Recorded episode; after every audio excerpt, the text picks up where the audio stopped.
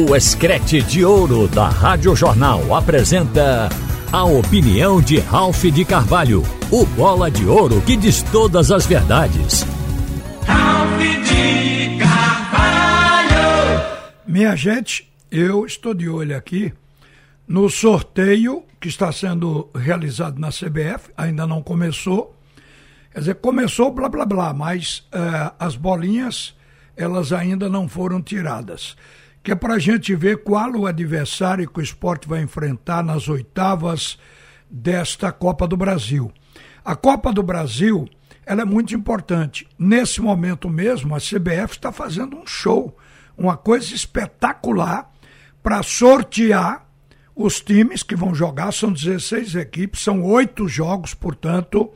Então, o sorteio está nos moldes até do sorteio de Copa do Mundo justamente pela importância da competição.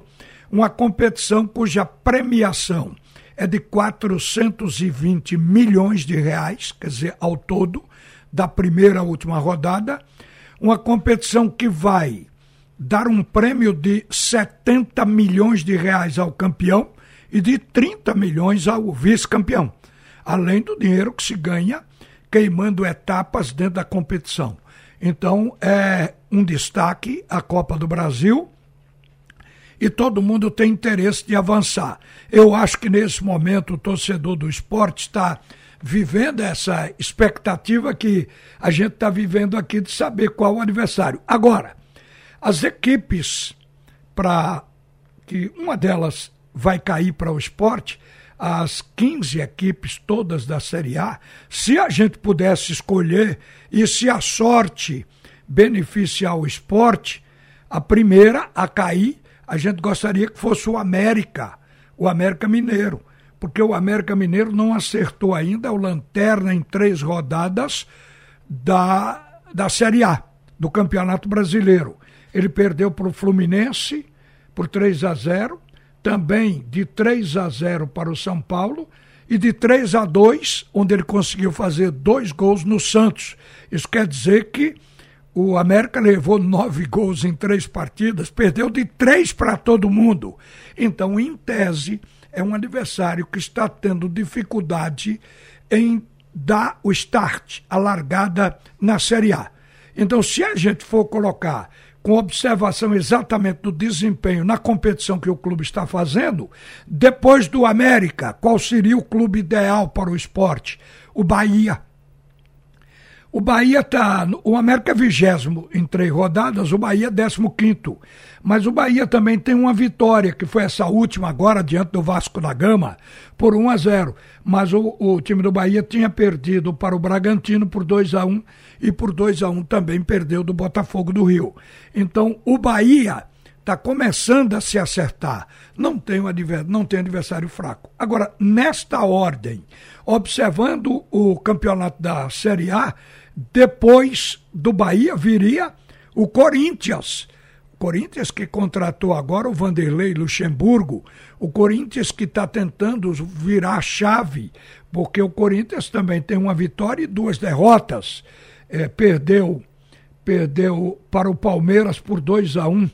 É, aliás, duas derrotas para o Palmeiras e para o Goiás. 2 a 1 um para o Palmeiras, 3 a 1 para o Goiás mas venceu o Cruzeiro de 2 a 1 na estreia do campeonato, na primeira rodada. Isso falando do Corinthians. É melhor evitar um Corinthians, é torcer para que não caia, por exemplo, um Santos.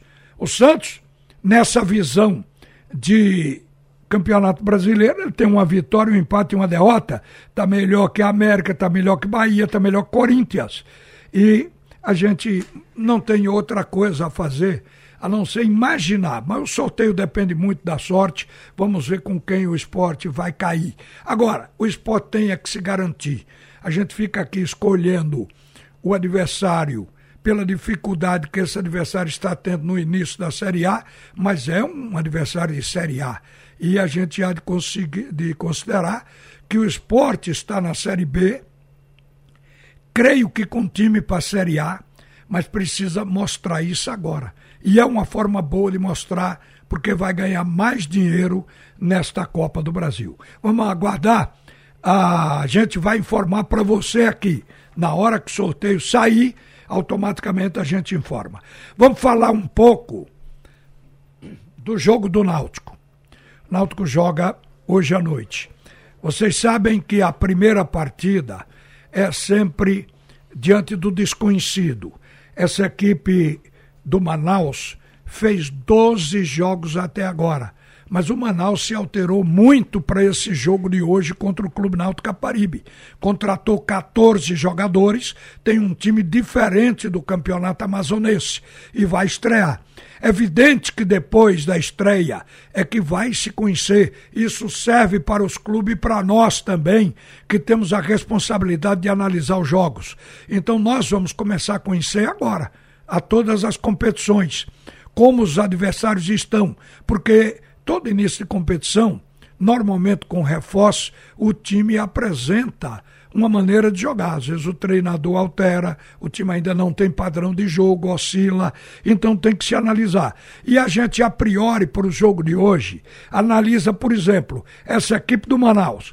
Ela fez 12 jogos. O Náutico fez 26 o Náutico tem que estar mais entrosado, porque o Náutico participou do campeonato estadual, da Copa do Nordeste e da Copa do Brasil, onde, considerando o fato de que o Náutico foi até a terceira rodada e esbarrou para um time de Série A, ele esteve relativamente bem nessas três rodadas da Copa do Brasil, tendo vencido até na terceira fase uma das partidas diante da equipe do Cruzeiro. Acabou perdendo a segunda.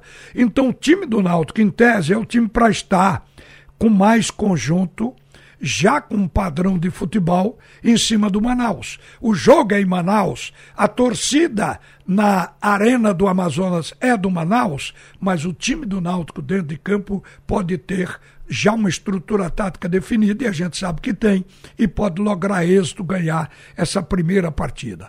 Mas a gente tem que deixar em aberto. Eu estava aqui analisando o time do Náutico. De última hora, o Souza, porque a questão do Jael e do Alisson, a gente já vinha contando com a ausência deles, mas não se contava com a ausência de Souza, porque quando se diz que um jogador ele tem um desconforto você tem que analisar o que é desconforto. Desconforto não é dor, é um incômodo, é um desconforto. Mas quando o jogador está de fato contundido, já não é um desconforto, é uma contusão que se torna dolorida para praticar o futebol. Então, por isso é que o Souza saiu. Mas o Náutico tem contratados para a posição o Matheus Carvalho e o Gabriel Santiago. Então é isso que o técnico deve colocar. E ainda tem a via de, de alternativa, que é o Vitor Ferraz. E neste caso, Vitor Ferraz pode fazer o papel de meia também. Eu não acredito.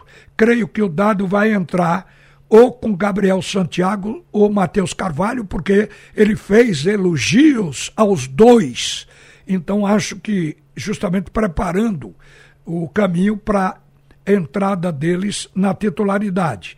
A gente vê também uma coisa que preocupa, não é só a ausência de Souza, porque o Souza tem sete gols na temporada, é o artilheiro do Náutico, é importante esse lado. Mas eu fico olhando também, desde a saída de Paulo Miranda, que se gerou uma expectativa na zaga, porque Paulo Miranda foi substituído por Odivan. Odivan não, não derrapou não escorregou na maionese. Mas a gente acha Paulo Miranda com mais bagagem, mais experiência do que o Odivan. Mas o Náutico tem o Divan e o Denilson no seu miolo de zaga. É um setor que vai ser testado, tanto é que o Náutico está no mercado buscando dois zagueiros, porque o Náutico sabe que há fragilidade na sua zaga. E falar em buscar, acabou de ser dito aí que o Náutico busca dois zagueiros, um volante e um centroavante. O centroavante titular vinha sendo Jael, mas Jael continua pesado e é um jogador que tem partida boa, partida ruim. O Júlio ficou na reserva porque às vezes é intempestivo no jogo. Ele leva cartão amarelo cinco minutos depois que entra. Quer dizer, não tem aquele equilíbrio emocional e o técnico com medo acaba lhe substituindo. Só que hoje é o Júlio e o Júlio. Então o Júlio precisa de quê? De ser domado e precisa de um amadurecimento. Por isso é que a gente vem falando, o Náutico tem que ir para o mercado, não apenas para trazer dois zagueiros e um volante. O Náutico precisa de um centroavante também. Um centroavante para revezar com os que estão em casa, mas com a probabilidade de ser titular. Tem dois centroavantes e nenhum está rigorosamente bem. Agora, o Náutico colocou um atacante na lista de contratações. Esse atacante pode ser um centroavante. O que a gente acha é que o time do Náutico, apesar desse detalhamento que eu dei, isso significa para jogar melhor no futuro, mas o time do Náutico diante do Manaus, na nossa visão, a gente vem acompanhando o Manaus, acompanhando o Manaus também. Acho que o Náutico está mais pronto do que o adversário. Então a possibilidade de vitória está na pauta alvirrubra para a estreia nesta Série C, que é uma competição de armadilhas também, depois que ela foi modificada no seu formato. E estamos de olho no sorteio. Ninguém mexeu ainda com as bolinhas. Vamos voltar para o Alexandre Costa. Ele vai comandar o segundo tempo e dentro do segundo tempo a gente vai dizer para você qual foi o sorteado para jogar contra o esporte. Você ouviu a opinião de Ralph de Carvalho, o bola de ouro que diz todas as verdades.